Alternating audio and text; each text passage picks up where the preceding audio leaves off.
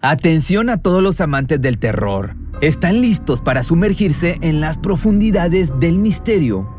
Pues les presento Archivos Perdidos, el podcast que explora las historias más escalofriantes de México. Archivos Perdidos no es solo otro podcast de horror, es una experiencia única que te lleva de la mano a través de historias como si estuvieras ahí mismo, viviendo los eventos junto con los protagonistas. La producción del podcast es impecable, con una narración cautivadora, efectos de sonido envolventes y una música que te sumerge en cada narración. Y si has vivido algo inexplicable, envía tu historia al correo archivosperdidos.genuinamedia.com y únete en este viaje a lo desconocido. Y no olvides también seguirlos en Spotify y Apple Podcast para no perderte ningún episodio. En resumen, si eres un amante de los misterios y las historias intrigantes, Archivos Perdidos es una adición, un complemento obligatorio a tu lista de reproducción.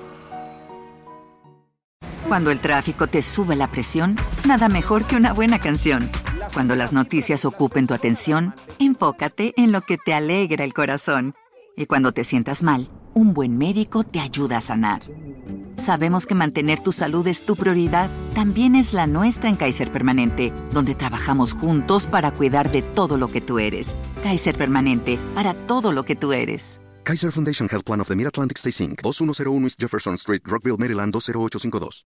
Eran amigos desde la niñez, pero un amor mal correspondido terminó por transformar ese cariño en un completo odio. Él le arrebató la vida y con ayuda de su padre escondió el cuerpo en un área desértica.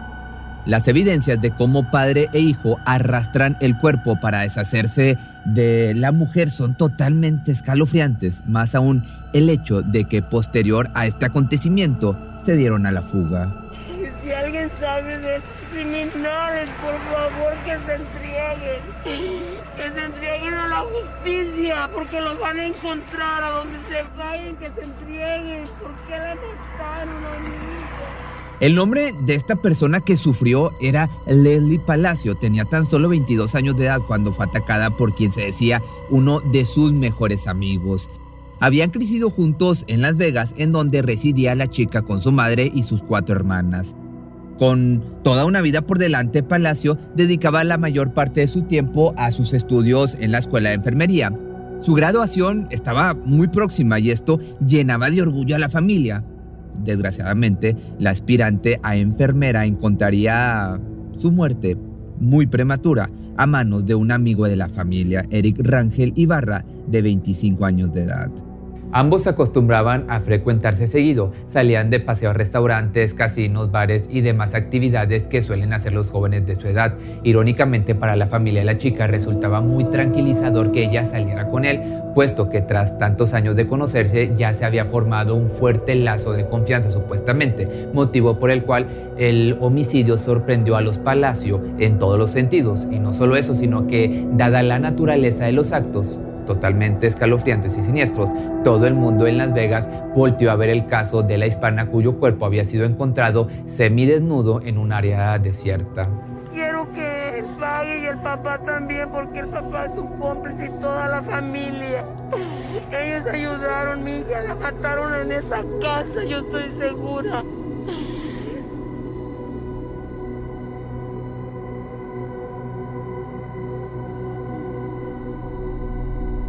Todo comenzó en agosto del año 2020, exactamente la noche del 28. Ese día, tanto Leslie como Eric se pusieron de acuerdo para salir a divertirse. El plan consistía en acudir a uno de los tantos casinos que se encuentran en Las Vegas.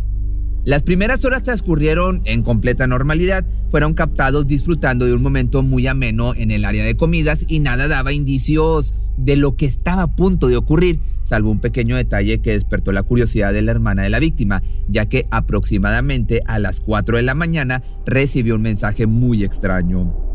Tengo que contarte algo, fue lo que le escribió, a lo que rápidamente esta respondió con la interrogante de que qué había sucedido, más solo recibió el silencio como respuesta. Un poco preocupada, intentó contactar más de una vez a su hermana, pero el saber que se encontraba acompañada de alguien de confianza, entre comillas, le brindó un poco de calma. Quizás se quedó sin batería, lo que pensó en ese momento. Estaba más que equivocada, esto está más que claro. Desde aquel último mensaje de texto, los Palacios habían recorrido un largo camino de búsqueda, lleno de desesperación y angustia, temiendo lo peor. Infortunadamente el caso pasó de convertirse de una desaparición a un homicidio en el que tanto Eric como su padre, José Antonio Rangel de 45 años, figuraban como únicos sospechosos de este acontecimiento. Esto por una serie de evidencias que sin duda alguna los posicionaba en el lugar y hora exacta de los hechos. Comenzando porque el joven de 25 años había sido el último en ver con vida a Leslie, quien después de la cita con su amigo no había llegado a dormir a casa. Entonces, a media mañana del 29 de agosto que se dieron cuenta de su ausencia, no dudaron en contactar a la familia Rangel. El primer intento de comunicación se dio por medio de una llamada telefónica, la cual solo pudo concretarse después de varios intentos. Sin embargo, cuando por fin levantaron la bocina, no hubo la respuesta que se esperaba. Quien respondió fue la madre de Eric, una mujer de nombre Guadalupe Rangel, presuntamente amiga de la familia afectada. Mas su actitud estaba un poco diferente, ya que cuando se le cuestionó sobre el paradero de los chicos, solo se limitó a decir que ya estaban grandes como para saber si regresaban o no a casa a dormir. Naturalmente, su respuesta obviamente despertó la desconfianza de la madre de Leslie, pues el repentino cambio de personalidad de Guadalupe le causaba bastante incertidumbre, motivo por el cual no dudó ni un segundo en darse cita en el domicilio de los Rangel. No obstante, contrario a ser recibida como la supuesta amiga que era hasta ese momento, ni siquiera tuvieron la decencia de abrirle la puerta, por lo que ya en estado de desesperación se dio parte a las autoridades sobre la desaparición. Desgraciadamente, el hecho de que aún hubieran transcurrido las 72 horas estipuladas para poder proceder con el protocolo de búsqueda complicó bastante la situación. Por otra parte, Araceli Palacio tenía la certeza de que algo le habían hecho a su hija y la falta de apoyo policial solo contribuía a que ocurriera lo peor. Entonces no se dio por vencida y continuó sus visitas a casa de los Rangel, quienes sorpresivamente estaban justo en medio de un proceso de mudanza. Ellos, la mamá y las hermanas, ellos ese día que yo fui, yo vi algo sospechoso ese día. Yo pensé, yo sabía que ellos estaban ocultando algo. Sin el respaldo de la policía y con la actitud sospechosa de los parientes de Eric, no había otro camino que tomar la batuta en el proceso de búsqueda. Fue entonces que con muchísimo esfuerzo y ayuda de seres queridos se comenzaron a repartir volantes con la información de la desaparecida. Mas los resultados solo comenzaron a aparecer luego de que cumplidas las 72 horas, las autoridades finalmente se pusieron manos a la obra, hicieron su trabajo y eh, aparte hicieron responsables. De inicio, lo más lógico era indagar sobre lo que ocurrió en el casino y en el área de comida donde fueron captados. Ahí aparecieron ambos pasando un buen rato sin ningún tipo de indicio de lo que ocurriría después se apreciaban como dos amigos conviviendo sanamente, ya que no hubo muestras de violencia en ningún momento. Pero, ya sabes que siempre hay un pero, posteriormente se supo que durante el transcurso de la noche también se habían dado cita en un bar de la ciudad, por lo que la ingesta de alcohol no podía descartarse. La última hora en que se les captó juntos fue alrededor de eso de las 2 de la mañana, pero si supuestamente ninguno de ellos había llegado a dormir a casa, entonces aquí la pregunta era en dónde estaban. De quien se tuvo noticias hasta casi dos semanas después fue de Leslie Palacio. Tristes, lamentablemente, y desgarradoras noticias, pues como lo mencionamos anteriormente, su cuerpo fue rescatado en una zona desierta exactamente ubicada a unas 50 millas de Las Vegas en el Parque Estatal Valley of Fire. En ese instante, Eric pasó a convertirse en el primer sospechoso. No resultaba muy difícil imaginar lo que le habían hecho antes a la chica, pues su ropa interior estaba mal colocada y sus pantalones se ubicaban a unos cuantos metros del cadáver. Estos con claras marcas de arrastre sobre el suelo, lo que días después cobró mucho sentido considerando el escalofriante video que salió a la luz.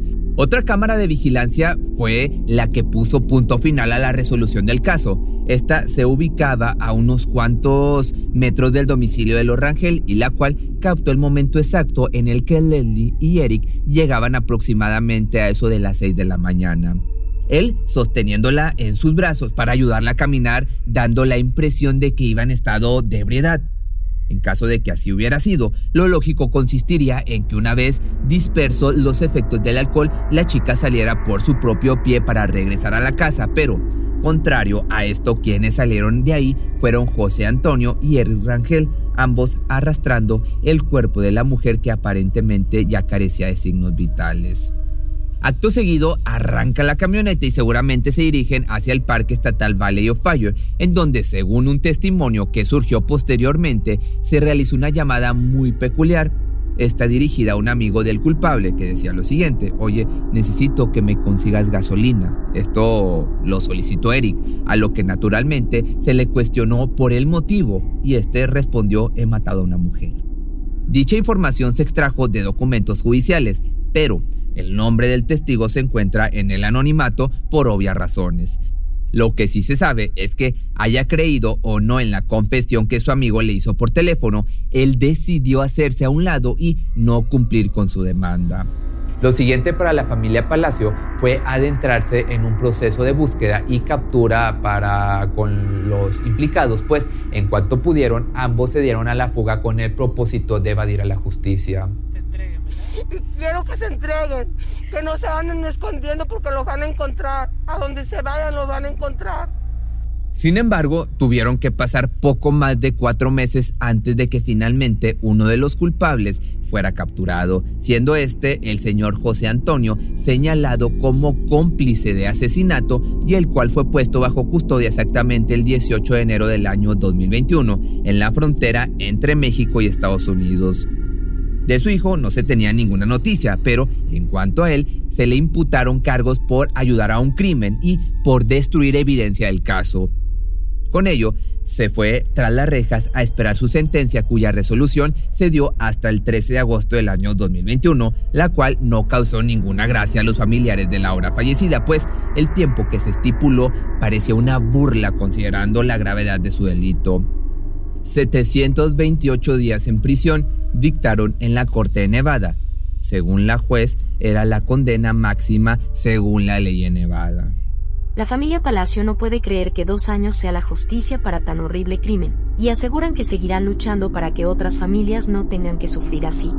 Cuando en la audiencia mencionaron la cantidad de días que éste debería cumplir como sentencia, obviamente se desató una sensación de impunidad e impotencia la madre de la víctima y el resto de sus hijas se mostraron inconformes con el resultado, en especial después de uno de los puntos que argumentó el abogado del imputado, pues aparentemente le había beneficiado en demasía el hecho de que no pusiera resistencia al arresto y que incluso se hubiera entregado él mismo a las autoridades.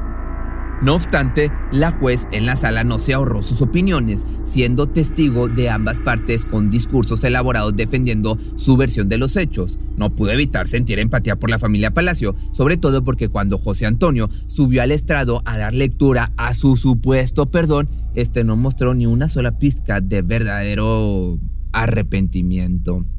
Simplemente se limitó a disculparse con la policía por obstruir la justicia y con la familia por haber actuado como lo hizo, más el tono de sus palabras o quizá su lenguaje corporal delataron su falso sentir.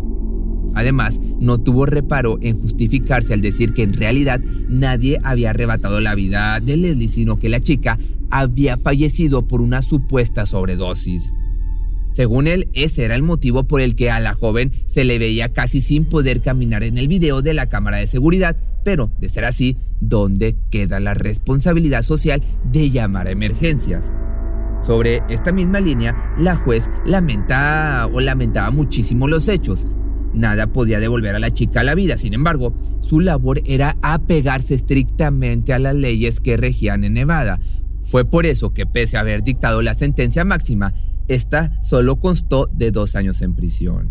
Yo no quiero dos años, yo no me voy a conformar, yo voy a seguir hasta, yo no sé, para que le den más años a él. A partir de entonces surgió la iniciativa de la ley Leslie Palacio, con la que se busca aumentar la sentencia de prisión con este tipo de casos, es decir, en el encubrimiento de delito, complicidad u obstrucción de evidencia. Infortunadamente, la justicia está muy lejos de concretarse, ya que hasta ahora el verdadero responsable sigue prófugo, probablemente en alguna ciudad de México, ya que se conoce que tiene parientes en este país. Mientras tanto, su descripción ronda por internet esperando a alguien pueda brindar información de relevancia. Principalmente se señalan sus ojos color café, cabello negro y algunos tatuajes en su cuerpo, como el de una calavera en su pecho y en su muñeco una imagen alusiva al anime de Dragon Ball Z. Al final solo queda esperar que, a que las autoridades logren localizarlo para que a él sí se le pueda dictar una condena más acorde a la gravedad de su delito. Cuando el tráfico te sube la presión, nada mejor que una buena canción. Cuando las noticias ocupen tu atención, enfócate en lo que te alegra el corazón. Y cuando te sientas mal, un buen médico te ayuda a sanar. Sabemos que mantener tu salud es tu prioridad, también es la nuestra en Kaiser Permanente, donde trabajamos juntos para cuidar de todo lo que tú eres. Kaiser Permanente, para todo lo que tú eres. Kaiser Foundation Health Plan of the Mid-Atlantic Stay Inc. 2101 East Jefferson Street, Rockville, Maryland 20852. ¿Te preocupas por tu familia? Entonces, ¿por qué darles solo huevos ordinarios cuando pueden disfrutar de lo mejor? Eggland's Best, los únicos huevos con ese delicioso sabor fresco de granja, además de la mejor nutrición, como 6 veces más vitamina D, 10 veces más vitamina E y 25% menos de grasa saturada que los huevos regulares, además de muchos otros nutrientes importantes. Así que, dales los mejores huevos. Eggland's Best. Mejor sabor, mejor nutrición, mejores huevos.